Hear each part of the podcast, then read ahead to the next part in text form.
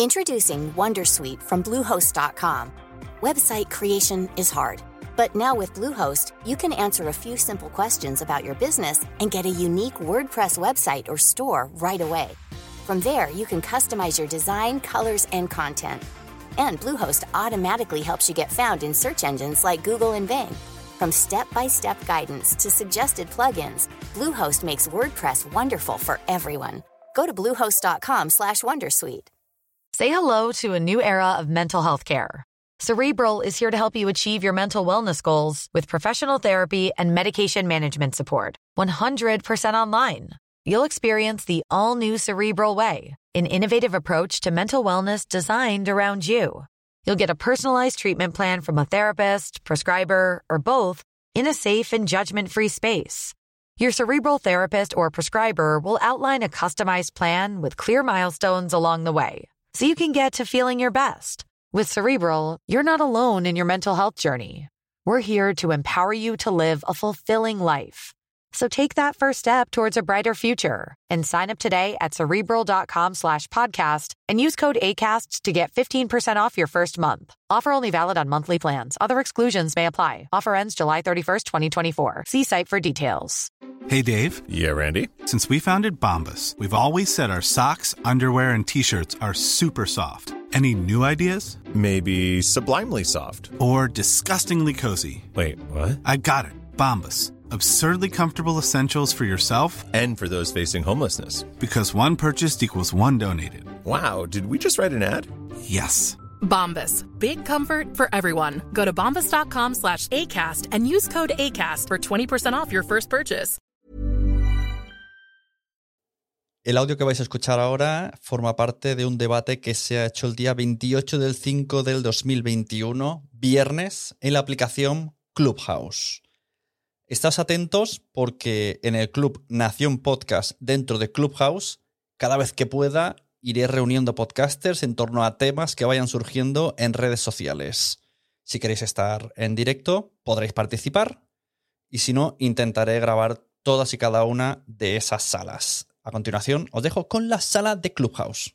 Bienvenidos a todos. Hoy tenemos un debate eh, sacado primeramente en The Guardian y luego replicado por Alejandra en su, en su post o en LinkedIn, que se llamaba Las celebridades están arruinando el podcasting. Así que rápidamente acudí a Twitter y dije, esto necesita una sala de Clubhouse o algo, algo donde, donde debatir. Y me dijeron que sí, varias personas, y, y, las que vendrán, porque no sabemos si gente del público querrá participar. Así que presento a las personas que están conmigo. Alejandra Torres, eh, podcaster y divulgadora en Drop the Mic. Bienvenida. Hola Sune, hola a todos. Muchas gracias por la invitación y acá estoy súper contenta y expectante de lo que va a suceder en minutos. Eso, como veis, nos habla de Argentina. Tenemos a Luis Mi Pedrero, profesor de la Universidad de Nebrija, y aquí eh, he querido resumir tu, tu parte en analista de formato radiofónico. Bueno, muy bien, sí, investigador de, de, todo lo que tiene que ver sí, con este fenómeno del audio. Muchísimas gracias, Une, por la invitación y un placer coincidir aquí con Alejandra, contigo, con César y con todos los que se vayan sumando. Eso. Eh, ah, bueno, tenía que estar Jessica, ahora la, la a ver si la encuentro, pero creo que estaba así como de medio viaje, si no, pues bueno, por si acaso luego la presento. Jessica eh, Noguez, divulgadora y líder de Emprende Bonito, que esperamos que pueda venir. Y César Brito se apunta a la convocatoria, periodista freelance y podcaster en Homo Autónomo. Muy buena, César. Hola, amigo, ¿qué tal estáis? Hola a todos y a todas, especialmente a Luismi que no solamente es amigo, sino que fue profesor mío en la universidad y le tengo un enorme aprecio profesional y personal. Y me ha alegrado mucho encontrarme aquí con él para hablar de un tema que me consta que nos interesa a ambos muchísimo. Qué fuerte, ¿eh? con el profe, madre mía. Bueno, ahora ya no, ahora ya somos colegas y, el afecto y, la admiración es recíproca, así que bueno, lo mismo, César, muchas gracias. Pues mira, como, como en realidad esta sala viene de un, de un post de Alejandra, voy a dejar que ella exprese un poco lo que puso en el post para que la gente que esté en la sala se entere bien de, qué va el tema. Y a partir de ahí ya pues vamos todos debatiendo y simplemente la única norma es respetamos un poco de turnos y luego damos a la gente, dejamos que la gente participe. Así que Alejandra, cuando quieras. Bueno, muchas gracias. Y antes tengo que decir que está pasando algo que me parece que hay que remarcar acá, y es que como soy argentina y estamos con el tema de la pandemia y demás, nos conocemos por Twitter, con, con Luismi y tal vez con César también. Entonces ahora como que nos estamos conociendo las voces, estamos hablando por primera vez y me parece que no es algo menor. Después eh, quería contarles que soy una de las cofundadoras de Drop the Mic, que es una comunidad de productores de podcast que se hizo acá en Argentina, y a esto no lo digo a modo de chivo o a modo de publicidad, sino que es básicamente porque en las reuniones que solíamos hacer presenciales eh, de toda la comunidad de podcasters, editores, gente que conduce también, ya se empezaba a hablar hace un tiempo de esto de están llegando celebrities al universo del podcast, eh, están haciendo bien, están haciendo mal. Algunos, yo realmente noté que algunos están como entre preocupados, desilusionados, odiados también, porque decían como, bueno, están arruinando la producción, porque uno está produciendo eh, en escalas más chiquitas y de repente vienen ellos. En algunos percibí como sentido de invasión incluso, ¿no? Como este era nuestro lugarcito, nosotros lo desarrollamos poquito a poquito. Entonces de repente cuando vi, esto también surge un poco del newsletter vía podcast de Melvin Rivera Velázquez, que yo ahí encontré eh, la noticia que había hecho The Guardian y todo lo que había opinado también el equipo de ellos, de Notipod. Y, dije, uy, quiero eh, escribir un poquito al respecto en un medium que tengo que abrí hace poquito, eh, porque antes no escribía, solamente divulgaba información o escribía muy poquito en el newsletter que hacemos semanalmente con Agustín Espada, eh, que también es de Argentina y es un divulgador. Y dije, bueno, voy a, voy a escribir porque me parece que no estamos viendo todo el panorama, o al menos yo quería expresar algunas cositas de las que pensaba. Y bueno, después Luismi que compartió eh, eh, la nota o el artículo en su Twitter y ahí empezó como el debate y Sune dijo, hagamos esta reunión. Así que creo que vamos a poder ir navegando diferentes ejes temáticos que me gustaría hacerlos en conjunto, no, no llevarlos sola. Esto que has comentado de que, la gente siente amenaza, eh, ayer, voy, abro aquí con un pequeño off topic que al final uno, vimos la noticia de que en España María Jesús Espinosa de los Monteros, que era la encargada de Podium Podcast, lo, como que la misma cadena SER la fichaba, le ponía otro cargo para hacer una cosa más grande, que era como ser audios o ser, no ser podcast, no, no me acuerdo bien cómo se llama. Luis, ¿tú te acuerdas del nombre bien? Sí, sí, va a llevar la división de audio de, lo que es la SER y de también los medios de prisa, ¿no? Del periódico y de, de todas las divisiones digamos, con, ese planteamiento transversal que, es el que percibimos como usuarios. ¿no? Tenía mm. poco sentido que el ASER, por un lado, hiciera podcast, que el país hiciera podcast, que en un momento dado, eh, pues no sé, el periódico El As o, Cinco Días, el periódico económico, que apuesten por, los podcasts cuando estamos hablando de, un formato que, representa mm. periodismo y periodismo del grupo y no solo de cada marca. ¿no? Y ahora ella se queda como, para entendernos, como una especie de paraguas red de podcast donde debajo irá todo creemos que también Podium Podcast, esto todavía no se ha dicho. Bueno, cuestión, que fui y recordé cuando yo la había entrevistado en la primera vez que apareció Podium Podcast, en 2017. Y en las preguntas que estaban en las notas del programa ponía, ¿sois conscientes que los podcasters os ven como una amenaza? Y entonces se repite la pregunta. Respecto a, lo que pasó, a lo que pasó allí, la respuesta al final mm, creo que no fue amenaza, ¿no? Hasta donde he visto, Podium Podcast no creo que al final después de cuatro años haya sido amenaza para el podcasting. Yo, yo creo que a veces, perdona Alejandra, adelante, adelante. Eh, a ver, yo lo que digo es que me parece que todos tenemos que empezar a identificar cuáles son los jugadores realmente del ecosistema de podcast en lo general, ¿no? De repente, si un medio como Prisa, la división es Prisa Audio, la que tiene María Jesús Espinosa, eso es lo que estoy leyendo acá en una nota de prensa de Prisa. Eh, a ver, vamos a hablar tal vez de la disparidad que se da en el mundo del podcast, ¿no? Todos decíamos, bueno, pero el podcast es democrático y demás, y todos podemos acceder a él. Sí, por supuesto, pero en un ecosistema de medios sabemos que hay diferentes jugadores con posibilidades de recursos económicos, de tiempo, de talento, de acceso a conductores o a conductoras, que son dispares, por supuesto. Entonces, de repente, bueno, aparece en el caso de Podium Podcast en España, y obviamente que va a tener un mayor poder de recursos y de posibilidades. Me acuerdo que cuando entrevisté a María Jesús Espinosa el año pasado con Agustín, ella nos comentaba de todos los artistas en escena que tenía para Guerra 3, por ejemplo. Y bueno, para un productor independiente o un productor amateur, esas producciones hoy son imposibles. Entonces, si bien puede llegar para retroalimentar, algunos productores o algunas productoras pueden decir como, bueno, sí, pero nunca voy a poder llegar a ese nivel. Y la verdad es que potencialmente no, porque tenés un multimedio gigante que es Prisa, que tiene presencia en un montón de países y es como, me parece, ¿no? Pero por otro lado, el propio Grupo Prisa, y ahora cedo la palabra a César, eh, a lo largo de este tiempo mm, ha ido contratando podcasts pequeños, ¿no? Como por ejemplo Estirando el Chicle, aparecieron en pandemia, grababan ellas desde su, cada una en su jardín desde Zoom, fueron fichadas y, al final sí que ha generado suficientemente ruido en radios, diciendo la palabra podcast, que ha, eh, inventado nuevos oyentes para podcast que seguro que han rebotado hacia nosotros. Coincido totalmente. Sí, es como que de repente empieza a haber eh, una interacción y una retroalimentación de todo lo que va sucediendo en el podcast. Por eso, para mí, ya de entrada voy a aclarar que la llegada de famosos o la llegada de grandes medios no hace más que acelerar de cierta forma, eso es a mi criterio, ¿eh? después habrá otras cosas más para detallar, pero digo, no hace más que acelerar el conocimiento del podcast o de traer nuevos oyentes, como vos decís, o algo que es súper importante acá, que es esto de, ok, podcasts que eran independientes ahora pasan a estar bajo el paraguas de, otro medio o se empiezan a generar solicitudes de trabajo como estábamos hablando antes de empezar a grabar. Y César, eh, ¿tú crees que realmente el debate que estamos o que todos tenemos es ¿nos van a quitar audiencia o nos van a quitar dinero? yo creo que esa es la clave. No sé si antes de intervenir Luis quería decir algo antes cuando estaba interviniendo Alejandra.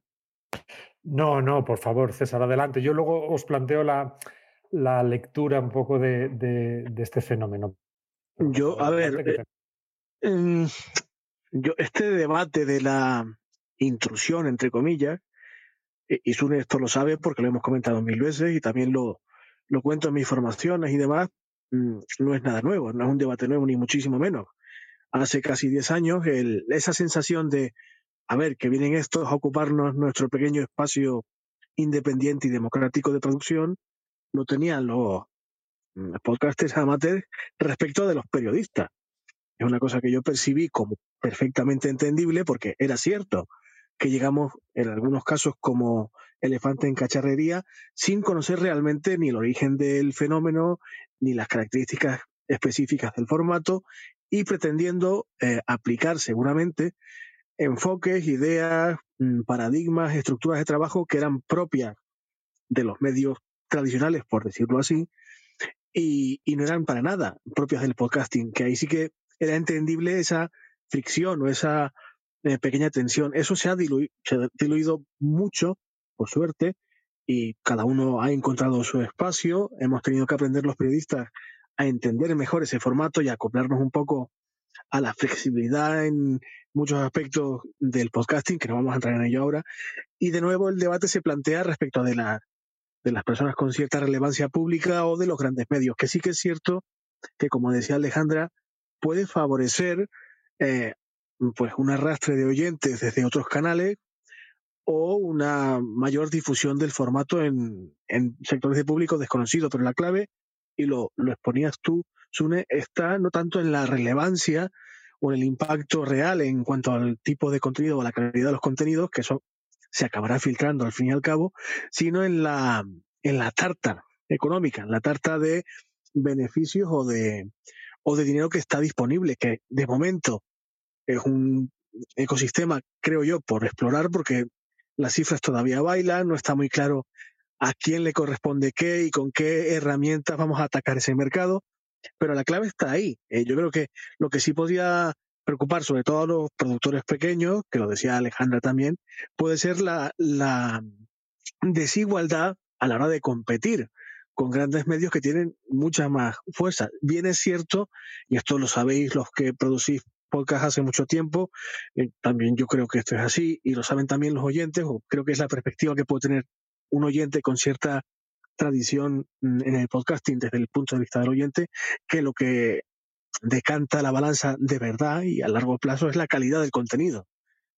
Por mucho que venga Pepito Pérez con su, aura, eh, con su aura de influencer y su 600 millones de seguidores, si lo hace mal, entre comillas, o si su contenido a mí no me interesa, ya puede gastarse prisa, mm, Podium, Podimo, quien sea, lo que quiera, que yo no voy a ser ese tipo de público. No puedo estar más de acuerdo, César, me parece muy bien enfocada la reflexión y, creo que realmente el debate, cuando lo planteamos en términos de exclusión, creo que no, no, estamos siendo, bueno, pues, pues lo, maduros que, entiendo que debemos mirar desde nuestras respectivas eh, perspectivas, desde, nuestros puntos de partida, productores, analistas, en fin, eh, con experiencia o no en, el campo. El, podcasting, mm, el, hecho de que los influencers o las celebrities mm, puedan venir o no a, restar eh, lo que decía César, más que otra cosa, restan atención, porque esa es la primera. Eh, estamos hablando de una variable básica que es la atención y el tiempo. Esto es lo que cualquier oferta de contenido de ocio y entretenimiento supone frente a todas las demás, en, el, ecosistema online se han igualado todas, estamos eh, poniendo a través de una pantalla opciones de consumo que son excluyentes. El que consume un videojuego no puede escuchar, el que escucha no puede ver, el que ve no puede leer y así sucesivamente. Por mucho que hablemos del multitasking, el que quiere disfrutar de un contenido con intensidad, pues en fin, debería dedicarse solo a cada uno de ellos. Por tanto, el debate sobre si las celebrities arruinan el podcasting o sobre si los medios arruinan los podcasters amateurs o, sobre si YouTube acabó con la televisión o si las plataformas de vídeo bajo demanda están pues adelantando a la industria tradicional de la televisión o, todos, todos los cruces que queramos hacer,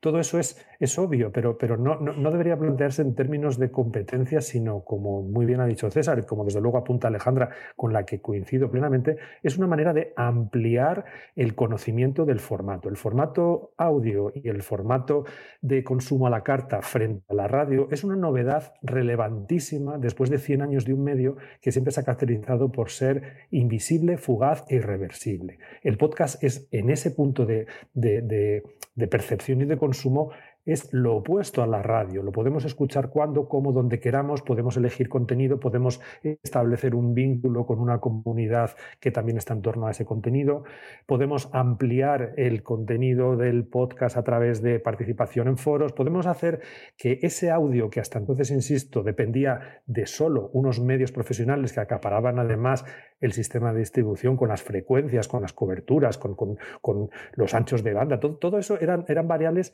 que han han cambiado totalmente en Internet. Por tanto, el, que una celebrity o dos o cuatro o, un montón de ellas juntas vengan a este, a este, territorio, lo que demuestra por un lado es que hay una disposición a experimentar con este audio que no existía antes. Que quien, se llegue, quien llegue y conozca el formato va a conocer a las celebrities y de paso muchas otras propuestas. Y que eso a la larga lo que va a hacer es ampliar y permitir a muchos otros entrar y quién sabe si atraer esa atención que, que están ganando o que habían ganado otros.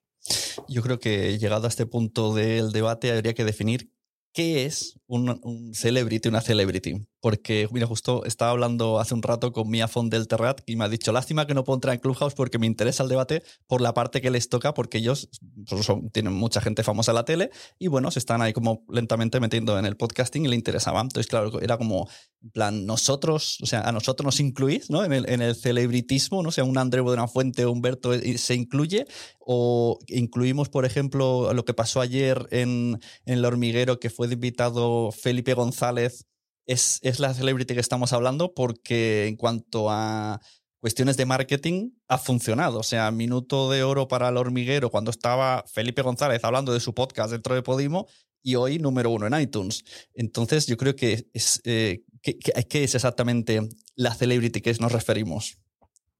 Es interesante. Para mí, eh, a ver, cuando decimos celebrity creo que estamos siendo medio vagos o medio generalistas, ¿no? Porque en realidad creo que abarca a muchos tipos de personas. Pueden ser incluso que algo completamente alejado de la farándula, cultura y mundo del entretenimiento puede ser los políticos que hoy están con un podcast en su frente, ¿no? Tanto los Obama, eh, me acuerdo también de Hillary Clinton. Eh, Alejandra, Felipe González, que he dicho, es, político, ha sido presidente de, España, por eso no lo conocías. Es verdad, no, esto lo está produciendo Podimo, ¿no? Lo había leído hace un tiempito, totalmente. Bueno, tenemos entonces políticos de gran influencia que llegan a grandes masas. Me imagino que también tenemos a estas personalidades que salen del mundo del espectáculo o de la música. Tenemos grandes influencers que por su categoría también se convierten en celebrities. El caso de Lele Pons, por ejemplo, acá en Latinoamérica, que ella ahora en realidad está en Miami. Eh, me parece que por eso digo, tenemos grandes y diferentes categorías de personas que tienen unas audiencias completamente amplias. Lo que nos lleva también a pensar dos cosas. Primero, una que es una obviedad, que es, no es que están llegando los famosos al podcasting en la parte de producción, sino que no olvidemos que ellos tienen un rol sumamente activo en la parte de conducción, por lo cual hay productores detrás.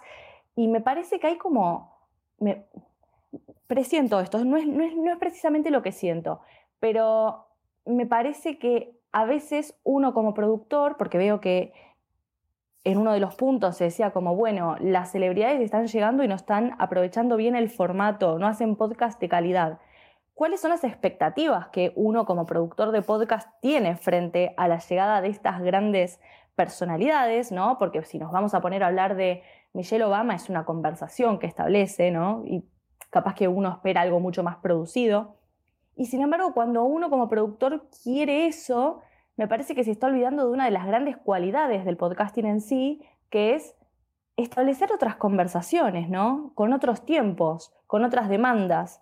A veces un simple monólogo bien hecho o de la persona que realmente te interesa puede captar tu atención y puede fidelizarte, ¿no? Porque de repente estás escuchando a esa persona hablarte a vos en otros términos. Mm. Esto del formato también me interesa que lo hayamos sacado. Yo tengo una experiencia con una celebrity de aquí de Cataluña que tiene bastantes seguidores y tal y cual, y me llamó y dijo, quiero tener un podcast. Y yo dije, vale, ¿de qué? Y me dijo, no lo sé, pero quiero uno. Y me quedé como, pues esto, precisamente este tipo de celebrities son los que en principio no, entre comilleo, no queremos. O sea, primero que traigan algo o que vengan, como ha dicho Alejandra, con, con un equipo detrás o algo pensado, algo preparado, porque no solo por ser celebrity se merecen tener un podcast, que yo creo que sería más el debate, ¿no? El, no solo por ser celebrity ya tienes derecho a tener tu podcast. Yo ahí diciendo, fíjate, Sune, eh, hemos establecido, creo que estaremos todos de acuerdo, que el podcast es cualquier cosa menos exclusivo, como decía Luis antes. Creo que una celebrity que yo, por acotar el término, lo circunscribiría a un personaje público con relevancia pública antes de la llegada del podcasting, por un poco englobar a todo tipo de perfiles públicos, cualquier persona pública no tiene derecho a hacer un podcast. Otra cosa es que el formato, el producto que, que pergeñe o lo que saque adelante, sea bueno o no, tenga fundamento o no, o esté pensado o no, como decías tú, Sune. Es decir, em, es cierto que con una idea clara de qué se quiere hacer, em, con una idea clara de qué posibilidades te ofrece el formato y qué quieres conseguir con ello, económicamente o no, es bastante más posible que el producto, sea cual sea, triunfe por su calidad y mm. su contenido además de la relevancia, como es lógico que contaría eh, con la presencia de una persona pública. Pero hombre, derecho, espacio, posibilidad, tener, tienen. Otra cosa es que, como tú decías, ya sea una persona pública o una empresa, que tú y yo no nos hemos encontrado también mucho, en marcas que quieren subirse al carro sin saber muy bien qué quieren y qué estrategia quieren implementar, ni mucho menos, pues eh, llegue mm, arrasando, pretendiendo arrasar sin saber realmente qué es lo que quiere conseguir. Claro, yo, creo que a lo mejor me he explicado mal eh, y estaba pensando en dinero. Claro, yo eh, digo, el cambio, reformulo mi, mi, frase. No solo por ser famoso tienes derecho a tener un podcast y que te paguen por ello. Tenerlo, puedes tener lo que quieras. pero es que eso, es que eso creo que mm, es lo que debemos tener en la mente todo famosos y no famosos. El que quiera ganar aquí pasta con el podcasting, que se prepare y se arme de paciencia porque, primero, no creo que deba ser el objetivo, primario al menos, y segundo, de darse el caso, mm, se daría después de mucho, mucho tiempo de trabajo muy constante, de mucha dedicación, de muchísimo esfuerzo y de factores que no siempre están bajo tu control, eh, como la misma suerte o, o factores mm, que no puedes agendar, como que, por ejemplo, X-Ray salga a Antena y pocos días antes se haya ido el, el rey emérito de España al exilio. Quiero decir, hay ciertas cosas que uno no puede controlar. De todas formas, me vais a perdonar porque lo que voy a decir igual nos descoloca mucho, pero entiendo que estamos aquí, como tantas otras veces, ante un asunto de definición de conceptos. ¿Qué es tener un podcast? ¿Qué es tener un blog? ¿Qué es tener un canal en YouTube? Porque eso es el formato, eso no es el contenido. Que una, celebrity o que una, persona anónima o que un profesional tenga un podcast, eso no me dice nada, me dice qué es, de qué hace el contenido, qué cuenta, cómo lo cuenta, cómo lo produce, cómo lo ambienta. Eso es el, objeto de la atención. A partir de aquí, la, asociación de podcast y celebrity la, tomamos como si en sí misma diera lugar a algo, no sé, es decir, por, muy celebrity que sea, tendría que contarnos, pues no sé, su trabajo, sus proyectos, sus experiencias con tal o cual cosa, si está asociado a un anunciante, a una marca, pues, pues, pues lo que sea que tiene con beneficio. Me estoy acordando de, esta iniciativa que ha puesto en marcha Apple con su eh, con, este, con el reloj, ¿no? Con estos paseos que, que, un poco cada uno podía hacer y que escuchaba a algún famoso haciendo esa ruta y contando lo que veía. Me podrá gustar más o menos, bueno, pero tengo una excusa para contarlo. Ahora, que yo tenga, eh, que yo sea famoso o que alguien sea famoso y ya tengo un podcast, perdona, no me estás diciendo nada con esa palabra, ¿no? Y este es un asunto que decía que me lamento introducir a lo mejor de esta manera tan brusca la, la apreciación, porque deberíamos introducir más matices a la hora de analizar qué es no una celebrity, sino qué tipo de podcast puede hacer una celebrity, porque mm, ese no es, o sea, ese sería el punto sobre el que decidir si van a arruinar o van a engrandecer el formato. Claro, porque a lo mejor resulta que vienen acompañados de profesionales que les ayudan a que el contenido sea estupendo y que de esa manera más oyentes descubran el formato y se queden a otras propuestas que ya existen. Bueno, quiero dar la bienvenida a EOB. No sé si quiere participar en este momento o quedarse en silencio. Buenas. Eh, sí, además me viene al pelo porque justo lo que estaba comentando Luis, eh, quería entrar yo ahí, digo, Ay, qué, bien, qué bien.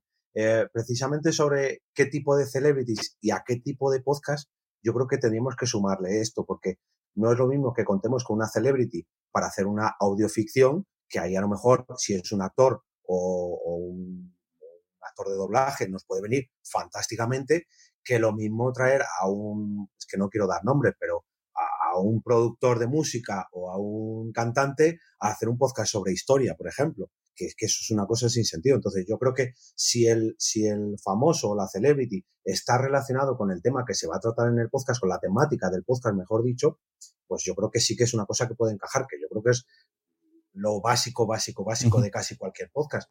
Pero si el actor, o perdón, si la celebrity o el personaje famoso pues es famoso porque es influencer en su campo, pero luego ese campo no tiene nada que ver con la temática del podcast, pues yo creo que es que aquí no hay mucho donde rascar. Que por eh, su nombre y por sus seguidores va a atraer a un montón de gente, pues sí, pero es que ahora a lo mejor esa gente no pasa de los 15 o 20 primeros segundos.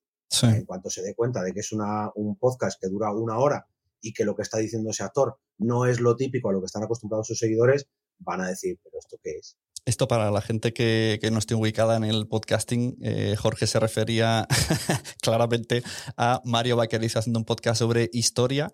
Y yo quiero añadir un. Hay un, podcast que me está gustando mucho, ese estilo de podcast, que es el de Zara, el que ha sacado un disco llamado Puta. Y el podcast del disco, de cómo prepararon el disco, y entonces está entrevistando y sale toda la gente que participó en la producción. Y ese formato sí me parece muy interesante. Quiero dar la bienvenida a Jessica, que estaba también invitada al principio, pero ha llegado un poco tarde, que además en Twitter ya avanzó un poco lo que ella quería, quería comentar. No sé si puedes hablar, Jessica. Hola, ¿qué tal? Eh, perdón, estaba en el aeropuerto. Em, pues em, yo la verdad es que mm, de repente yo creo que pasó en todos los países que durante la pandemia muchas celebridades y muchos famosos, yo, yo fue lo que noté, de repente sacaron un podcast, su canal de YouTube, ¿no? Y que no está mal, no está mal porque, bueno, yo siento que, gracias a estas celebridades que sacaron podcast, mucha gente descubrió, ¿no? Lo que eran los podcasts, sobre todo en América Latina, quizá en España no tanto.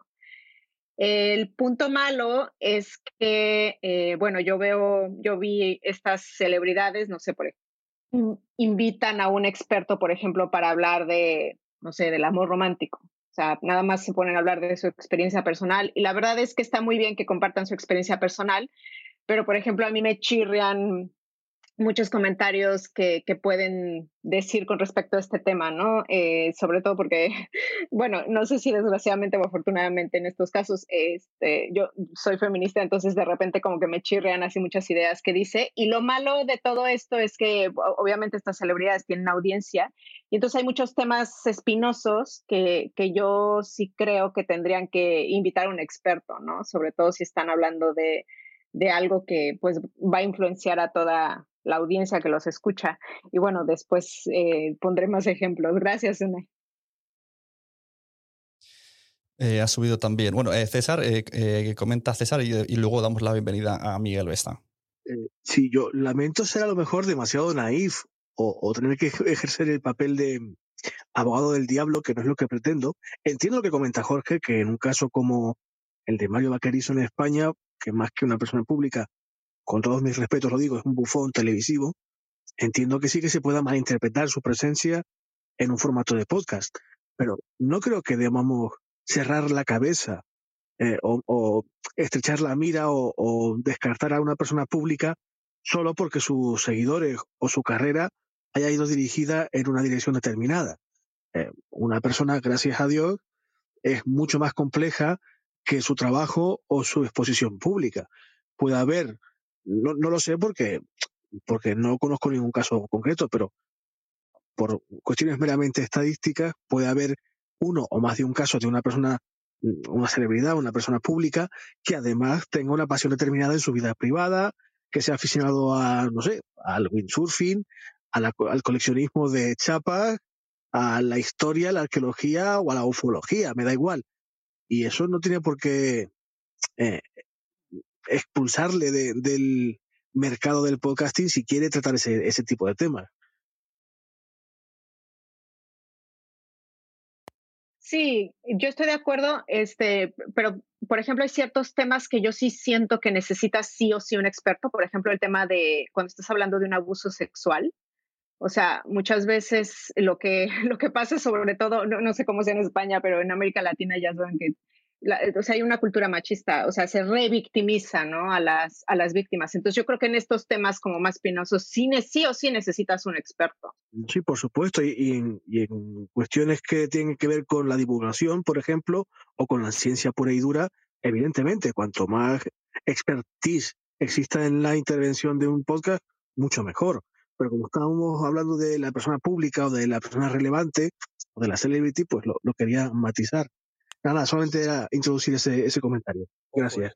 Que yo no, yo no quiero decir que tenga que ser experto en el tema, sino simplemente, como dices tú, que a lo mejor sea aficionado o al menos esté relacionado. Que puede ser que esta celebrity o este famoso lo que tenga son conocimientos básicos y atraiga, precisamente gracias a su fama, a otros expertos en ese tema y profundice en él. Que a mí eso me parece la repanocha, porque son los podcasts que más me gustan, en los que uno a lo mejor pues no domina mucho, pero gracias a hacer entrevistas a otros que sí que dominan más que él, pues eh, se afianza y todos aprendemos. Eso, vamos, es la combinación perfecta para mí. Eh, bueno, un aviso, cuando no estéis hablando, mutear el, micrófono para los nuevos. Quiero saludar a Miguel Vesta y con lo que habéis dicho, añado también la opción audiolibros. Aquí es donde más me chirría a mí, que en audiolibros lo primero que se piense es en famosos. Y hablo, por ejemplo, de Kim Gutiérrez, que no tengo nada en contra de él, pero como persona que su mayor característica sea la voz, pues no, o sea, José Coronado, vale, me cuela, pero Kim Gutiérrez no me cuela para, eh, entre comillas, quitarle el trabajo a profesionales de locución de audiolibros. Muy buenas, Miguel. Hola. Eh, primero con esto último. Hola a todos. Em, no creo tampoco que Kim Gutiérrez le esté quitando el trabajo a un locutor, porque creo que los libros que ha locutado en exclusiva para Audible King Gutiérrez ya están locutados por otros locutores. Quiero decir, eh, la iniciativa de hacerlo con él es una mm, acción de marketing para intentar atraer por medio de él, en vez de pagarle directamente para que lo ponga en sus redes, pues pagarle para poner sus fotos en marquesinas o lo que sea. Y luego, en cuanto Dime, dime. No, digo que, que está claro que el, el, el, lo que está claro es que los famosos vienen porque es marketing. Eso es lo que Claro. queda clarísimo. Obviamente. Obviamente. Y luego, en cuanto a lo otro que estabais hablando, estoy un poco en la línea con lo que decía César. Creo que eh, ya ha llegado un momento, aunque no, no podamos concretarlo en una fecha concreta, eh, ha llegado el momento en el que el, el podcast amateur que lleva tanta gente tanto tiempo haciendo ya está separado de la industria del podcasting con una, con una separación yo creo muy clara para todos. Eh, eh, ahora no hay nadie que le digas un podcast y no sepa si es eh, si está hecho de manera profesional o de manera amateur. Ya más allá de cuánto dinero esté ganando o, o esté ganando dinero o esté sacando rendimiento. Entonces creo que a la pregunta, ¿podcast de famosos afectan al podcasting? Eh, creo que siempre a favor. O sea, em, creemos que famosos son eh, Charuca, Mitre y Almandreu Laforte, pues afectan de manera muy positiva porque trajeron a, lo que digo siempre, trajeron a un grupo de escuchantes que antes no oían podcast, que es eh, eh, un grupo femenino muy grande y que fue muy positivo. A- eh, bueno, lo que habéis dicho en Mario Vaquerizo, afecta negativamente. Yo creo que eh, la industria está, aunque, aunque está en una fase muy incipiente, está preparada para ser un mercado que expulsa lo que no vale y que lo criba bastante bien. Eh, los escuchantes y los oyentes pues escucharán o no el, nuevo podcast de Pablo Alborán si quieren pagar 14, 15 euros por, por escucharlo en Audible o, o lo de Mario Vaquerizo o cualquier cosa de cualquier podcaster como lo que tú decías, un podcaster que te llame y dice y te dice quiero hacer un podcast, me da igual de lo que sea, pues ya el mercado le dará hueco o, o le expulsará al segundo episodio. Yo creo que eh, poner trabas a la entrada de según qué agentes eh, no, no beneficia a nadie. No, no, trabas, trabas tampoco. Eh, por cierto, háblanos de tu experiencia como eh, productor en Ecos que contrata varios famosos para varias producciones. Bueno, sí, claro. eh, si, si definimos a la gente que trabaja en, eh, en nuestros productos como famosos, eh, nosotros lo que nos planteamos siempre, siempre desde el principio es que el formato siempre lo hacemos nosotros, toda la producción la hacemos nosotros y mm, eh, el famoso, entre comillas, viene para hacer un trabajo que nosotros le encargamos. Eh, en ningún momento nosotros hemos hecho nunca productos para alguien eh, famoso, entre comillas, de quiero tener un podcast en el que hable Ahí está. Esto que alguna vez me, la- me lo has contado. eh, o sea, vosotros habláis, incluso puede ser que esa persona traiga una idea, ¿no? Y una vez que os la plantea, le deis la vuelta porque hace tiempo que estáis en el mundo del podcast. Ah, sí, sí, sí, yo creo que, que sí. No, no, no te sabría decir ahora ningún caso de ningún famoso que haya llegado a término. Estoy haciendo comillas todo el tiempo con los famosos. Sí que me llegan eh, eh, planteamientos de quiero hacer un podcast que sea esto. Si lo vemos viable, lo hacemos. No se ha dado ningún caso. Si no lo vemos viable, lo ponemos en una agenda de gente que está interesada en hacer podcast y le ofrecemos un formato en el que creamos que puede encajar. Le doy la palabra a Alejandra, que antes se ha quitado el micro, y luego eh, Daniel, que le doy la bienvenida.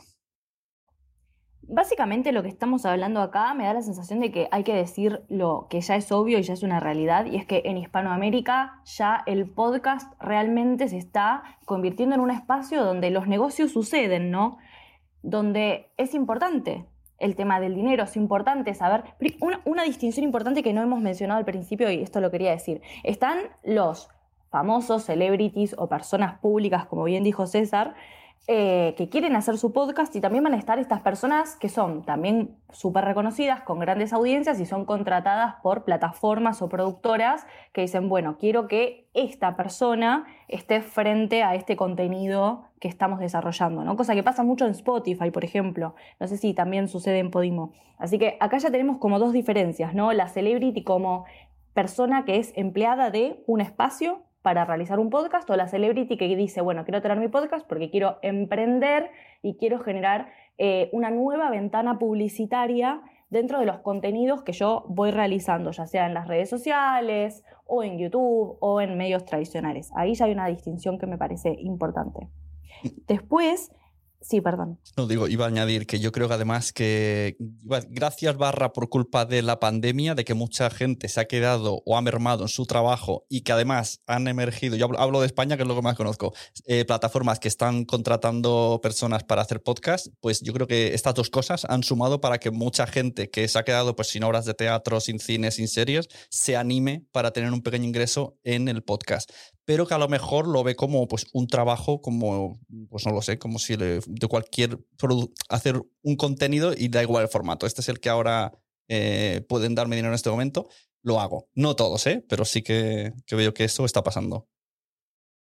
Sí, eso puede llegar a ser un uso de, bueno, yo sé que tengo esta audiencia, que sé que si les digo, vamos a, escuchen el primer episodio de mi podcast o lo que sea, potencialmente van a querer escucharlo eh, entonces ahí como que puede llegar a pasar un poquito lo del tema de la producción en sí. Retomando un poco lo que había dicho Jessie al principio de, su conversación, esto de que tal vez eh, ella percibía que había espacios o productores de podcast que tal, eh, perdón, conductores de podcast que son celebridades que de repente no llaman a profesionales. Me parece valioso lo que decís y creo que, que, bueno, que ahí son problemas de producción o de contenido o mismo de responsabilidad frente al micrófono y frente a la divulgación que tal vez estarían incumpliendo, ¿no? Pero, pero bueno, nada, esto, eh, los podcasts hoy ya son un negocio, la gente potencialmente va a estar prestando atención, por ejemplo, ¿no? Eh, personas que se dedican a generar anuncios publicitarios en eh, determinados espacios de podcast. Y bueno, se complica un poquito la división de la torta, que creo que esto lo había dicho César al principio de la conversación, esto de, ok, tenemos un presupuesto publicitario, ¿dónde lo vamos a poner o a dónde vamos a apostar? A los podcasts que sabemos que potencialmente tengan ya una audiencia amplia o pequeños productores. Ahí se va, me parece que desarrollar un nuevo debate frente a esto. César, ¿quieres responder? Bueno, realmente quien, quien puede aportar más en este sentido, eh, por experiencia y porque conoce bien la evolución del mercado, es Luismi, que es uno de los temas que más controla. Lo que, lo que sí que podría eh, ser un, podrían ser dos elementos a tener en cuenta. Eh, lo decía Miguel también con bastante acierto hace un momento, es la, la incursión de las plataformas con muros de pago y su interacción con la presencia o no de personas públicas o celebridades. Si a mí la plataforma que sea me cobra X euros para disfrutar de un contenido y el contenido de esa persona pública, de esa celebrity, es manifiestamente malo, eh, digamos que la, vía de entrada a la plataforma y al formato no me va a funcionar. Pero, pero como decía, quien mejor conoce esto por, por la evolución del mercado mediático en general es Luismi, que posiblemente sea quien más tenga que aportar en este sentido. Eh, bueno, muchas gracias, pero yo creo que entre todos vamos aquí a, ir iluminando o poniendo claves de interpretación de este asunto, ¿no?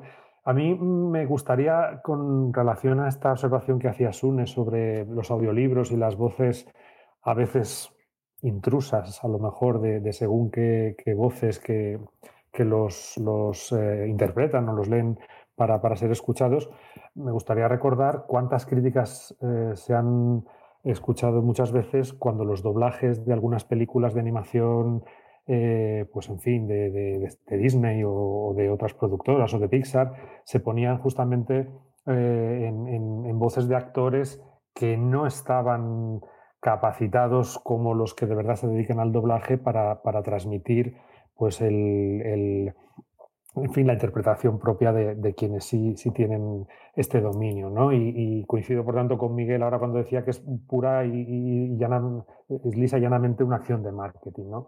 Por tanto, yo mm, reivindico de nuevo el argumento de que no es tanto eh, quién o no es tanto eh, cuándo, sino sobre todo es qué. ¿Qué puede aportar una voz conocida a un contenido, no al formato en sí. Y si esa voz que arrastra, por supuesto, un público, que arrastra una legión de seguidores, que arrastra curiosidad de otros simplemente por escuchar, si esa voz está al servicio de un buen producto, esto lo hemos escuchado ya eh, eh, en lo que llevamos de conversación, será siempre a favor del formato. Y si no, lo que va a ser en contra, creo que del propio celebrity y no del formato, porque el que empieza a escuchar y no quiera seguir se marcha y el podcast sigue eh, interesándole a quien de verdad eh, escucha algo que le aporta. Claro, mira, ahora que has sacado tema cine, eh, invito a hablar a Daniel Fibla, que viene del mundo del cine, y así que a ver qué nos comenta. Muy bien, muchas gracias por invitarme. Este es mi primera, mi primer muro, así que es como, eh, como una experiencia un poco extraña, pero bueno, vamos a ver. Yo he escuchado todo lo que habéis dicho y, creo que todos estáis dando la respuesta. Eh, todos tenéis vuestro punto de razón y todo es. Esto es un producto que normalmente está empezando a, eh, digamos, a ser conocido por el gran público, no por todos los que lleváis un montón de tiempo con el podcast. Y como todo, como toda industria, eh, los famosos siempre han sido muy útiles a la hora de, bueno, de llevar ese marketing y de llevarlo a la gente en general, en nuestro caso a los oyentes, para poder consumir ese, esa producción, para llegar a esa producción. Pero inevitablemente, si la calidad del producto no es buena, mm, nos van a abandonar. Es decir, que siempre es el producto el que funciona. Y a colación de si es una voz más adecuada o no, yo siempre estoy em, de acuerdo en que por encima de todo ha de ser el producto, el elemento global ha de mandar por encima. Entonces, si en ese proyecto en el que tú eh, incorporas, es un proyecto trabajado, un buen proyecto, hay una buena voz famosa que pueda trabajar, perfecto. Si no, eh, y puede ser solo una colaboración, pues súmala como, súmala como colaboración, pero no la dejes, digamos, como elemento único y ya está, porque al final se caerá, se caerá por sí mismo. Es decir, casi siempre todos los productos y en el audiovisual nos ha pasado también, lo que pasa es que nosotros ponemos la cara y en este caso eh, es la imaginación del oyente quien pone, eh, quien pone, bueno, todas las cosas con el audiolibro o incluso con una conversación. Eh, visualiza de alguna manera la, la, batallita que nos están contando o las experiencias, siempre las hacemos nuestras. Entonces, con más sentido, esa voz que narra, esa voz que participa, esa voz que interpreta, ha de ser la voz mm. más idónea para contar el contenido. Esto, esto que dices de que ponemos la imaginación eh, me lleva a, además, hay una problemática eh, internacional. Porque, por ejemplo, yo antes he hablado de Felipe González y Alejandra ha dicho, bueno, como los podcasts de políticos, porque no ha relacionado que era, era político. Entonces, eh, los famosos funcionan a menos que sea, yo qué sé, George Clooney, en nuestro país solamente. Y aprovecho para darle también el paso, o sea, que conteste Daniel y luego Iván Pachi le digo la bienvenida. pero, y eso no me lo puede corregir Alejandra, pero si ella escucha, por ejemplo, eh, las conversaciones de Felipe González, pero no sabe quién es, sí que va a entender perfectamente el mundo político, lo que está pasando y le va a coger, eh, le va a establecer puentes con lo que ella ha vivido en Argentina o con sus, eh, por así decir, con sus elementos políticos. Entonces, de alguna manera, en su imaginación sí que construye, digamos, una ficción eh, de lo que está viviendo ese personaje, aunque no haya vivido al político con esa cara y esos ojos. Eso es a lo que me refiero yo. Pues eh, bienvenido, Ampachi, y aprovecho para decir que cualquier persona que quiera subir, pues que está invitado. Buenas, Pachi. ¿Qué tal? Muy buenas tardes, compañeros. No sé si me escucháis bien. Ah, bueno, llevo escuchando ya un buen ratito y la verdad que todo lo que estáis diciendo tiene, aparte de que tiene todo el sentido del mundo desde todos los puntos de vista, al final nos encontramos en que no estamos viviendo algo que sea muy distinto a lo que se ha vivido en otros medios. Es decir, tanto televisión, radio, cine, ah, prensa escrita, todo han utilizado siempre a personas populares como reclamo publicitario. Eh, en este caso ahora, han llegado a esta industria del podcast y creo que también es motivo de, estar atentos a muchos puestos de trabajo que se están generando que no son visibles, como por ejemplo son los guionistas. Es decir, por ejemplo, cuando comentabais lo de Mario Vaquerizo, Mario Vaquerizo no ha creado un contenido. Es decir, hay un equipo de guionistas que le han preparado todo el trabajo minuciosamente adaptado para Mario y, en este caso pues que sea él voz como voz reconocida y más que como una voz reconocida, una imagen publicitaria reconocida. Sin embargo, vemos que en el de Alaska es algo distinto porque sí que se centra en un contenido donde Alaska es experta que era, pues al fin y al cabo, las productoras musicales de los años 80, cómo nace todo eso, entrevistas con, con, gente popular también de la época, cómo se forja todo eso. perfiles que son muy parejos y sin embargo el contenido está preparado, más adaptado para uno u otro. Y eso da posibilidad a otros puestos de trabajo como, como guionistas, redactores, eh, documentalistas, o sea que también abre muchísimo mercado por ahí. Con los políticos va a pasar exactamente igual. Eh, recuerdo que yo estaba, estaba presente durante el audiolibro de, Mariano Rajoy, del, del expresidente del gobierno, y él locutó su propio libro. Entonces, mm, ¿podría haberlo hecho otro? Sí, pero es que ¿quién mejor? Aunque después la locución de Mariano Rajoy, aunque es una persona expertísima en hablar en público, pues bueno, todos conocemos también eh, su, manera de hablar, pero ¿quién mejor que él para, para locutar su propio libro? Ahora con Felipe González, pues me pasa exactamente lo mismo. Es eh, una voz reconocida, un personaje tan popular que todo lo que tiene que, que contar, ¿por qué no lo va a contar aquí en el, en el podcast cuando además él en la presentación dijo, es que si tengo que estar todo el rato, cada vez que hago una entrevista o, me, o aparezco en una tertulia, tengo que después estar aclarando lo que digo, aquí no hay fallo. Aquí lo que digo es lo que yo estoy diciendo y no hay mal, malinterpretaciones ni buenas interpretaciones. Es lo que digo, es lo que siento. A mí me parece muy buena idea que aparezcan todos estos personajes populares, por llamarlo de algún modo. Yo creo que va a enriquecer muchísimo. Y luego, no, no recuerdo quién ha sido quien lo ha dicho, pero eh, después será el oyente el que decida al fin y al cabo si esto es bueno, si es malo, y los influencers, eh, digamos que puedan aparecer en escena, también deberán valorar si lo que les van a ofrecer les interesa o no, porque puede repercutir sobre su, su, su popularidad o su influencia. Coincido con lo que decís. De hecho, también me parece que es importante rescatar algunas cuestiones más específicas de lo que es la conducción o de lo que uno puede llegar a considerar de valor, ¿no? Por ejemplo, si de repente, vamos a decir este ejemplo porque es una persona muy conocida en todo el mundo, pero si de repente querías conocer intimidades de Michelle Obama y demás, y, y su podcast te parece bien y te sirve, y bueno, te vas a quedar. Y por otra parte, creo que tenemos que pensar en esto de que tal vez tenemos que evitar subestimar eh, a las audiencias y tenemos que creer que si de repente se encuentran con un podcast que su formato no está bueno o que su contenido no es tan bueno, que potencialmente se van a dar cuenta que hay otros podcasts y que van a seguir explorando si realmente les interesa todo lo que es escuchar contenidos sonoros y, de conversación, ¿no? Aprovecho la pausa para dar la bienvenida a Pilar, que es nueva en Clubhouse. Eh, ella está ubicada en Inglaterra, a si también tiene una perspectiva desde allí. Muy buenas, Pilar. Hola, hola, hola Sune, hola a todos. Em, estaba pensando eh, que, eh, sobre todo en el último punto, yo escucho mucho el podcast de Majin Bialik, que es eh, la, actriz que daba vida a Blossom, o la novia de Sheldon en Big Bang Theory, que también es, tiene, tiene un par de, de, doctorados en, no sé si es neurología, pero en ciencia. Entonces, tiene un podcast sobre salud mental y estaba pensando que me encanta que haya alguien con su perfil en el mundo del podcasting porque sus conversaciones son muy abiertas, son muy honestas, son muy personales, duran muchísimo.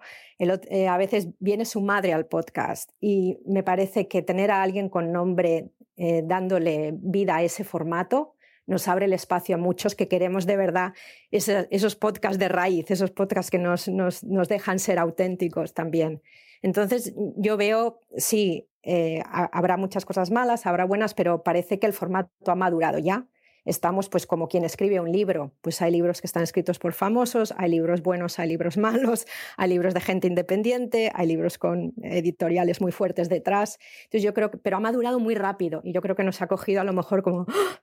Y luego el otro punto que quería decir es que también el que estén teniendo caras tan conocidas al frente está abriendo muchísimo la industria y está también, hablando de oportunidades, abriendo oportunidades a los veteranos. Netflix el otro día vi que, no sé si quiere un director de podcasting o algo así, querían alguien con mm, más de 12 años de producción eso es un, podcast, un podcaster veterano, no, alguien que acaba de empezar. Entonces, me parece muy interesante y, por, un, lado lo agradezco porque por fin ha madurado el, formato y luego por otro, obviamente, tendremos que seguir haciendo cosas muy buenas para que se vea que es un formato que tiene mucho potencial. En, lo que en tu discurso me ha venido una, un subdebate a la cabeza. Eh, entonces, quizá sería más problema de qué formato se le dan a los famosos. ¿no? O sea, es, es simplemente eres un famoso, toma un micrófono o lo que, que además se ha, se ha sacado varias veces, Miguel también lo ha dicho, que sí, que si se piensa un formato con sentido y que encaje bien, pues lo mejora. Eh, Es lo de siempre, porque hay mucho independiente también que tienen formatos horribles o que no, les, no, están, em, eh, no están bien en su formato. Eh, eh, Es lo de siempre. Tenemos también mucho podcaster independiente que lo empiezo a escuchar y lo quito porque me chirría. Yo creo que hay otra parte que hay mucha a lo mejor se les puede dar visibilidad y voz a gente que es famosa, pero que también es persona. Entonces, yo veo también que esta gente, por ejemplo, me da la impresión de Majin Bialik, que es una persona que está muy en la industria y se ha salido y haciendo otra cosa por su lado para poder expresar lo que quiere y no expresar su perfil de persona famosa. Entonces, es, lo de siempre, que esté algo bien pensado, bueno, que el podcaster esté eh, encaje con el formato, con el tópico, con todo sí, lo de siempre. Mm, esto voy a decir aquí algo que lo mismo no sé si puedo decir, así que me matará luego. Eh, Mia Fondel Terrat, me, hablando un día con él, me dijo que a veces como que les piden caras famosas para podcast y ellos luchan por el, el ellos le dicen, no, vamos a darte un formato y si encaja esa cara, encaja. Pero si metemos una persona que no conoce a la gente, pero sabemos que vale, pues es la que vamos a, la que proponemos que esté ahí. O sea, como que, que el mercado, las plataformas o quien sea, eh, reclama simplemente una cara y a lo mejor a veces no saben ni qué contenido va a traer. Eso es replicar un poco ciertas lógicas que tal vez vemos mucho en la radio, o al menos eso pasa en Argentina, ¿no? Que determinado famoso tiene que estar enfrente del micrófono. Después, otra parte, coincido con lo que dijo Pilar, la verdad que estoy súper de acuerdo. Hay que tener en cuenta esto, como decíamos, a ver, al podcasting se sumaron franquicias como Marvel, o sea, gigantes, se sumaron franquicias inmensas. Está también la gente que va a seguir haciendo sus producciones independientes, que va a tener más o menos recursos, más o menos tiempo, más o menos calidad de productor, si se quiere. También hay una cosa que había dicho Luisme al principio que quería mencionar, que es esto medio del costo-oportunidad, esto de, a ver, también hay que ser realistas, sabemos que las personas escuchan determinada cantidad de podcasts por semana, en Argentina, según el estudio que habíamos hecho el año pasado, es entre 3 o 4 podcasts en promedio a nivel semanal, estamos hablando de episodios. Y, y, bueno, también capaz que haya algún tipo de competencia o costo de oportunidades si escucho esto, no escucho lo otro, como bien había mencionado Luis, mi creo. Pero, pero bueno, potencialmente va a ser algo positivo. Potencialmente o, o, o, va a ser como un nuevo espacio para conocer a estas personalidades de la forma más humana, como decía Pilar, o eh, va potencialmente traer a nuevos oyentes que no tenemos que subestimar y tenemos que creer que si eso no le gusta va a curiosear y va a encontrar otros contenidos, como pasa con la tele también o como pasa con el cine, que es como, bueno, no te gustó la película, sí, pero por eso tal vez no vas a condenar a la industria, ¿no? sino que vas a seguir buscando algo que te llame más la atención. Y por último, y ya dejo, saco el micrófono, es esto de que también los productores que somos más chiquititos, ¿no? Y que tenemos contenidos que tal vez son más de nicho, esto a nosotros nos representa un desafío particular, que es tratar de definir o redefinir nuestros objetivos con lo que estamos haciendo. ¿Estamos buscando algo comercial? ¿Queremos monetizar? Bueno, démosle tiempo, así como le damos de tiempo y de dedicación al desarrollo del contenido, a la edición, a la, a la, búsqueda de información, démosle tiempo también a pensar un modelo de negocio y a sostenerlo y a mantenerlo también activo. Así que vamos a tener que ver las formas de refidelizar a la audiencia, de ver cuál va a ser la forma adecuada para financiarnos, ¿no? Como que me parece que también impacta o genera este movimiento en todos los demás jugadores de la industria o del ecosistema. Esto quiero añadir una cosa y luego le dejo a César responder. Eh, todo esta, eh, que vengan tanto famoso, eh, llamaremos famoso, como hemos dicho, al podcasting y que se vayan directamente a plataformas de pago, ¿nos va a beneficiar a las personas que no estén, o sea, voy a hablar muy malamente, que nadie se ofende, a, los podcasts mediocres que no son fichados por plataformas, que se creen en abierto, en gratis, ese gran público que no vaya a plataformas va a ir eh, a los de segunda división y van a aumentar la audiencia gracias a que los super, super tops van a ser fichados por plataformas. No sé si lo he reformulado bien. pues no lo sé, Sune, pero como bien decía Pilar, el formato ya está, si no maduro del todo, al 99%, el tiempo lo dirá. Es decir, y ahí coincido con Alejandra también. Eh, el público no es idiota y tenemos que como productores ser conscientes de que el público no es idiota, que sabe diferenciar lo bueno de lo malo con independencia de que sea una producción pequeña o de gran plataforma, y el tiempo pondrá a cada quien en su lugar. Lo decía también Luis, me ha pasado con la televisión en su momento, eh, está pasando con la radio, eh, pasó también con la prensa digital, es decir, el tiempo pondrá a cada quien en su lugar, posiblemente. Eh, y por hacer un, un, comentario a Pilar, porque claro, citaba el caso de una celebridad, de una persona pública que ojalá hubiera más como esta persona. Es que Mayim Bialik eh, debe haber una como ella en el mundo y poco más. Es verdad. Ojalá hubiera mm, gente con relevancia pública que tuviera ese trasfondo intelectual, esa profundidad de reflexión, esa historia vital incluso, que es bastante más amarga de lo que la gente eh, conoce. Te lo digo porque yo también la sigo. Y es cierto que su podcast y su canal de YouTube es excelente, pero porque ese proceso vital no es muy común a, a muchas servidades. Y si lo es, la servidad de turno no tiene la capacidad comunicativa o expresiva para, con ese nivel de empatía, transmitirlo al público. Hay infinidad de juguetes rotos, pero no con la capacidad que Mayin Bialik tiene para contar su historia. Que también esa es otra, me imagino que lo hemos dicho ya de alguna u otra forma, cualquiera de los que hemos estado aquí hoy, ese es otra, otro factor, la capacidad discursiva y de construir un relato de la persona famosa o no famosa. Si aparte del contenido de calidad o no, no eres capaz de construir un relato sólido, coherente y atractivo sobre todo, estás acabado. Esto, mira, aprovecho y, mira que no me gusta hacer estas cosas de mencionar a gente de la sala, eh, pero Arturo González Campos que está escuchando, pues eh, en los podcasts que hacen, ¿no? Este es el grupete de Arturo. De hecho, a nadie nos viene a la cabeza cuando hablamos de, famosos, no nos vienen ellos, porque realmente ellos desde el principio como que lo han hecho muy podcasting, se han integrado muy bien y, es otro rollo. O sea, yo creo que el debate es más el formato porque ellos, siendo todos famosos en su, en su, en su pueblo, han hecho un formato que le gusta a todo el mundo. Y yo creo que lo que más nos, y voy a hablar siempre muy mal para que quede todo muy, muy de, titular, lo que nos da un poco de rabia es que venga un famoso que no tiene nada que ver y nos lo planten en la portada como el podcast exitoso. Eh, Sune, posiblemente el, no es el problema, pero lo, lo que yo considero que puede ser un, una fricción para un productor independiente no es ser como Arturo, que ya es el abuelo del podcasting y cuando se creó todo esto, él ya estaba aquí y conoce perfectamente el formato y sus posibilidades independientemente de que con sus amigos, porque son sus amigos, cree un producto de calidad. Eh, lo, que, lo que posiblemente crea más ficción, como te decía, es lo que tú decías, que, que los que llevamos aquí más tiempo picando piedra y sudando sangre, ahora vemos que la curva de acceso es mucho más dificultosa. Sé que han gelado por ahí también que podría también aportar su visión desde la perspectiva de Podimo. Pero es posiblemente lo que nos cuesta más a lo que nos da, como tú bien decías, un poco más de, rabia. Pero insisto de nuevo, el tiempo pondrá a cada quien a su lugar. Y, la audiencia decidirá. Hay una cosa que, que, también quería mencionar, esto de que, bueno, capaz las personas que tienen más audiencia son las que se quedan eh, adelante o dentro de los top 30, como por ejemplo los de Spotify o tal vez de otras plataformas, y qué pasa con la descubribilidad de nuestros contenidos, que todavía sigue siendo una cosa que es un desafío para todos los productores de podcast. Así que ahí también hay una cuestión a superar y a trazar nuevas estrategias. Sune, yo solamente quería añadir que em, hay un chico mexicano que habla precisamente de creación de contenido y periodismo y hay algo que él siempre dice que yo creo que tiene mucha razón. No sé si aquí alguien no va a estar de acuerdo.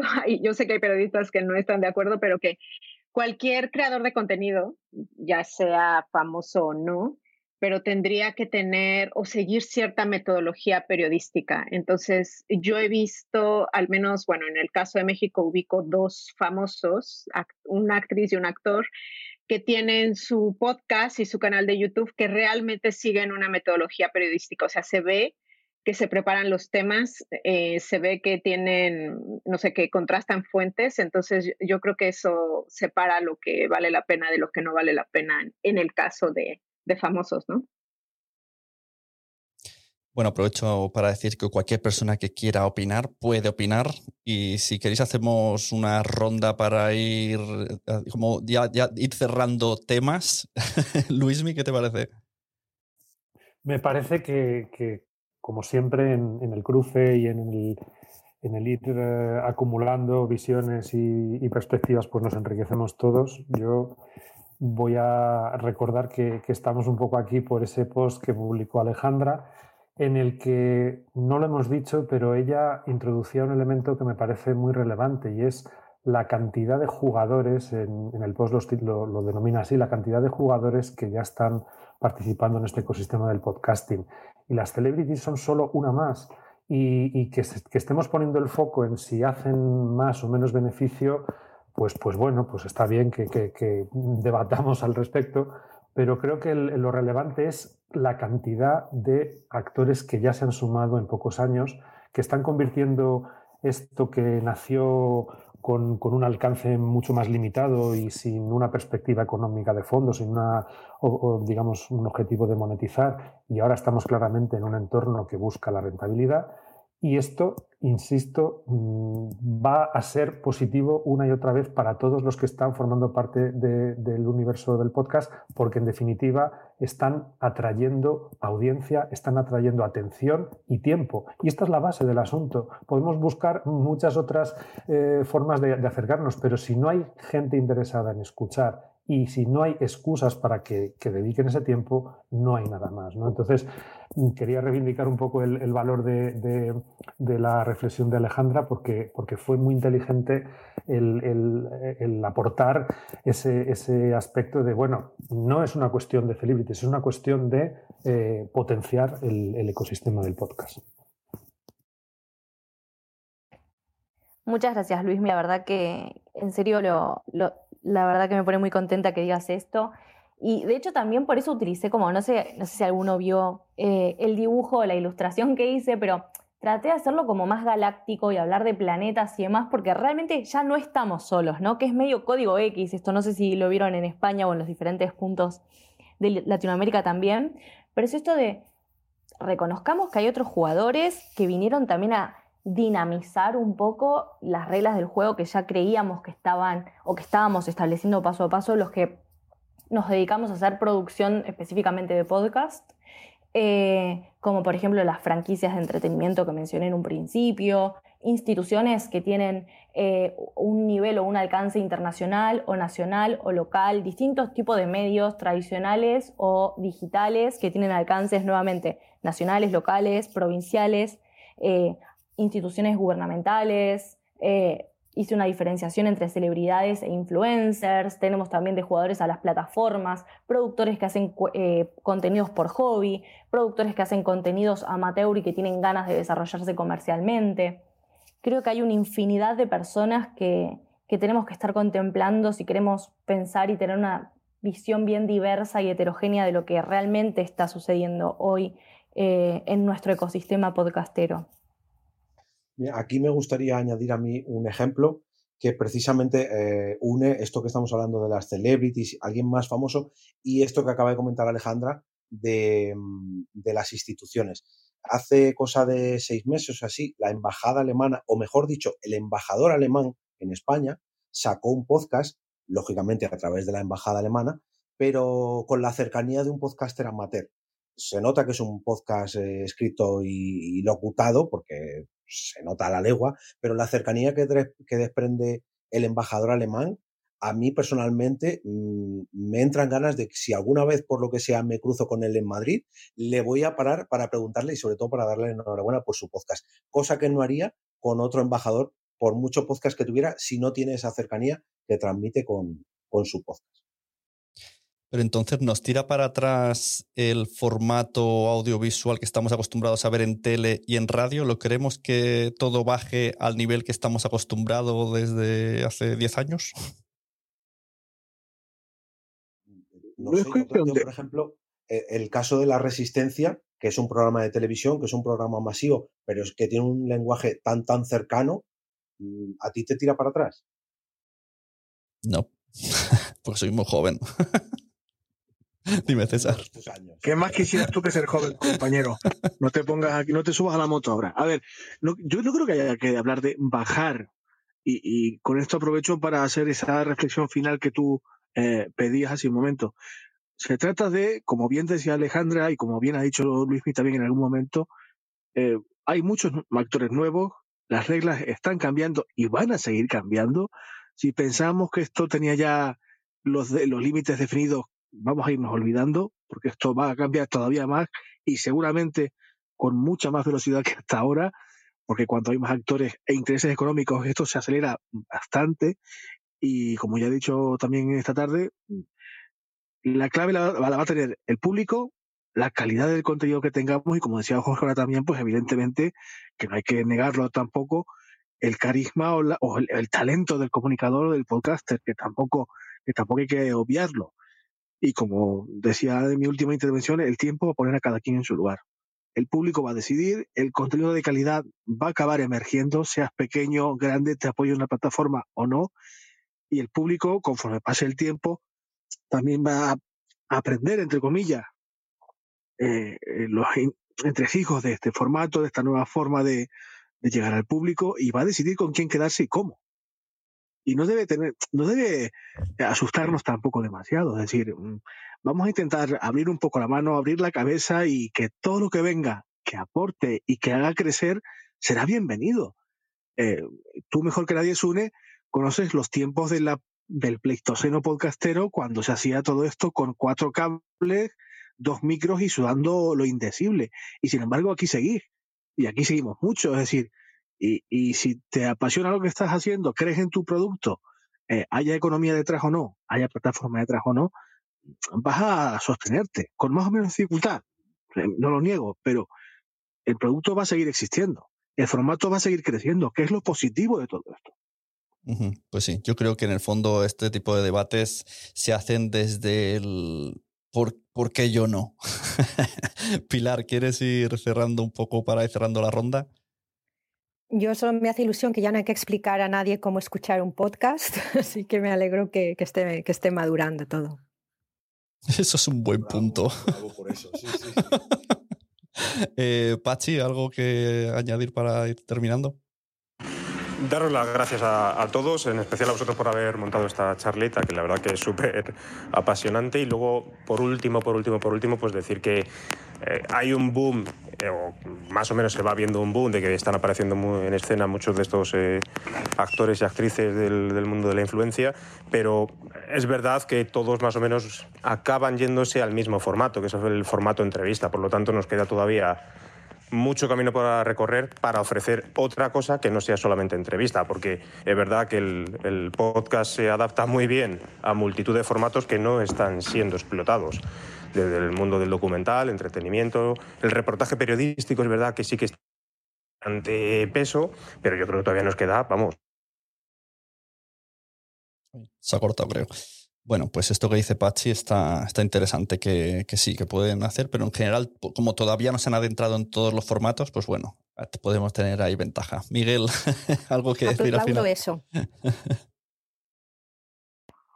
Muy de acuerdo con, con, César en lo del mercado y con Pachi en lo de que hay mercado para todos. Eh, con Pachi en lo de que hay mercado para todos y con César en que el mercado irá colocando a cada uno en su sitio. Y en cuanto a lo que decías antes de la eh, la posible razón por la que protesta el podcaster pequeño de que si hay famosos no se visibiliza su podcast, eh, creo que mm, pondría la mano en el fuego que ni siquiera Apple Podcast está colocando los más escuchados y menos cuando esto de Apple Podcast siga su evolución y acabe siendo lo que será, que es una plataforma que se rentabilizará eh, Spotify, desde luego, eh, no, no, tiene una selección de los más escuchados, eh, sino que es más selección editorial, más allá de que tenga en sus más escuchados ese algoritmo, habría que ver cómo es. Podimo, por supuesto, es una selección editorial y Vox también. Entonces, lo que hay que ser es bueno para que se te vea y se puede ser muy bueno siendo muy pequeño. Quiero decir, hay infinidad de ejemplos de podcast que eh, sobresalen siendo pequeños porque hacen algo, bueno, lo que decía Iván Pachi, porque no hacen solo entrevistas. Pero aún así, aunque tengamos, eh, nos cueste crecer y nos entierren más en las plataformas donde podemos ser visibles, en el fondo, si toda esta gente genera, o sea, hace que todo el país escuche podcast, por muy mal que lo hagamos, siempre tendremos más audiencia que ahora mismo. Pienso siempre, yo. Siempre es más ese 1% de, de un millón que de 100.000, eso está claro. Eso mismo. Jessica. Este, sí, yo no, solamente quería aclarar, bueno, decir eh, un poco mi opinión. Yo estoy contenta de, de compartir eh, este universo con celebridades, sobre todo porque hay unas que realmente tienen un mensaje. Eh, en el caso, por ejemplo, de los dos actores mexicanos, una es una actriz que habla de maternidad y habla eh, de maternidad este, de, crianza respetuosa, entonces tiene un mensaje, o sea, no solamente es actriz, también tiene un mensaje, y en el caso, por ejemplo, del, del actor mexicano, es un actor mexicano que habla mucho de racismo, entonces también tiene un mensaje, ¿no? Entonces, eh, yo he escuchado esto y creo que tiene toda la razón, que cualquier tipo de arte que, que, no cuestione y que no tenga un impacto es solamente un adorno, ¿no? Entonces, en, en, el caso de estas dos personas que son públicas, realmente tienen un mensaje, están haciendo un impacto y yo estoy feliz de compartir con ellos el, el universo del podcasting. Yo creo que son los que se van uh -huh. a quedar. To todas tus intervenciones van en la dirección de si estás en el podcast porque tienes algo que decir o, como mínimo, invita a alguien que sepa el tema que vas a tratar, ¿no? Así es. O sea, es puro, puro contenido. Quieres contenido, me parece bien. Contenido de calidad, exacto. Ahí está. Jorge. Bueno, pues así a modo de reflexión despedida, um, yo creo que el mundo del famoseo, celebrities, todo esto, al fin y al cabo sí que están haciendo un favor al podcasting en global, pese a que haya casos que a lo mejor nos chirríen un poco, pero yo creo que han ayudado a que mucha más gente llegue, tanto podcaster como oyentes, como empresas, como industria, como todo. Al fin y al cabo, si un famoso levanta un dedo para llamar la atención, son miles de ojos los que miran ese dedo y si lo levanto yo, pues a lo mejor son decenas, me atrevería a decir. Eh, entonces, gracias a esas eh, incorporaciones que está habiendo en los últimos años, pues yo personalmente, yo le tengo mucho que agradecer porque he pasado de ser un informático a ser un podcaster y, a que no tener, como comentaba, eh, no sé si ha sido Alejandra antes, eso, no, perdón, ha sido Pilar. Eh, eso de tener que explicar lo que es un podcast semana tras semana o mes tras mes, hoy en día no tengo que hacerlo. Y en mi empresa, cuando alguien habla de podcast o piensa en podcast, me miran a mí. Y eso hace años para mí era impensable. Entonces, yo personalmente les tengo que dar las gracias porque poco a poco, cada día van trayendo más, más gente al redil y oye, que siga siendo así. Así que pese a que hay cosas que no me gustan, en global yo creo que es una buena, una buena noticia. Entonces la, la, estrategia que están usando la gente que tiene dinero en el podcasting está funcionando. Que la gente sepa lo que es podcast y haciendo crecer el mercado. Sí, la verdad que sí, claro, es lógico. Sí. Luismi. Pues, mmm, no sé, recupero lo, lo que hemos ido comentando al respecto. Creo que hemos ido dando círculos concéntricos en torno a esta misma idea. Me parece que de una o de otra forma esto ya está aquí de manera solvente, definitiva y con, visos de, bueno, pues de, de, competir cada vez más con, con, industrias ya asentadas. Estamos en la economía de la atención y el podcast cada vez tiene más atención y detrás de la atención va el dinero, así que no le demos más vueltas. Qué placer y qué enriquecedor escucharos y, y aprender siempre. Y de nuevo, pues felicidades a Alejandra porque de una u otra manera su, su inquietud y su reflexión ha dado pie a, a, esta charla esta tarde aquí con vosotros. Totalmente. Eh, César, últimas palabras. Nada, nada, darte las gracias por, por permitirme eh, participar entre gente bastante más grande que yo en este del podcasting. Y nada, animar a quien nos está escuchando, sea productor o no, que crea en esto, que apoye todo esto. Y como decías tú en redes sociales, creo que hoy mismo, si te gusta un productor de contenidos, si te, gusta, si te gusta un podcast, que lo sepa la gente que lo hace, que lo sepa la gente de tu entorno, sé pesado, sé pesada con ese producto, habla de él, recomiéndalo, eh, porque es la mejor forma de, de, apoyar a los productores pequeños como yo, que a lo mejor con, con menos fortuna que, que las celebrities, pero bueno, eh, la única forma de, de, crecer es a través de, de la creencia en lo que haces, en la calidad lo más alta posible y el público, en la comunidad que tú generes en torno a tu, a tu podcast, aunque sea muy pequeñito. Es decir, la fidelidad, la calidad y la empatía con tu, con tu audiencia es, clave. Nada, agradecerte eh, que me invitaras, haber participado con vosotros. Un placer conoceros a quien no, no conocía hasta ahora. Y nada, que a seguir podcasteando, que es de lo que se trata al fin y al cabo, ¿no? Eso mismo. Eh, voy a dejar que la sala la cierre Alejandra, así que yo me despido ahora y Alejandra hace, ya que esta sala en el fondo se ha abierto por su post, que ella haga y se extienda todo lo que quiera al final. Agradecer a todo el mundo que ha participado. Eh, intentaremos abrir más, más debates de estos cuando surjan. Y muchas gracias. Y ahora, Alejandra, mm, haz ahí el, el remate final. Bueno, muchas gracias a todos nuevamente, a todos los que están presentes eh, en la sala y a los oradores que se sumaron. La verdad que fue sumamente enriquecedor poder conversar con, con todos ustedes. Hay mucho para ver, eh, o sea, creo que el tema de nuestro ecosistema del podcasting hoy me parece que está en completo movimiento. Vamos a tener que reinventar y vamos a tener que rever un montón de cuestiones. Así que nada, seguiremos en contacto analizando bien qué es lo que va pasando y trazando nuevas estrategias. Fue súper, súper, súper interesante estar acá realmente. Así que muchas gracias por todo el espacio y el respeto. Pues nada, si a alguien más se le ocurre alguna sala, algún debate, la liamos por Twitter y nos vemos en, en Clubhouse. muchas gracias a todos. Cerramos sala. Hasta luego. Adiós. Adiós a todos. Chao. Chao, chao.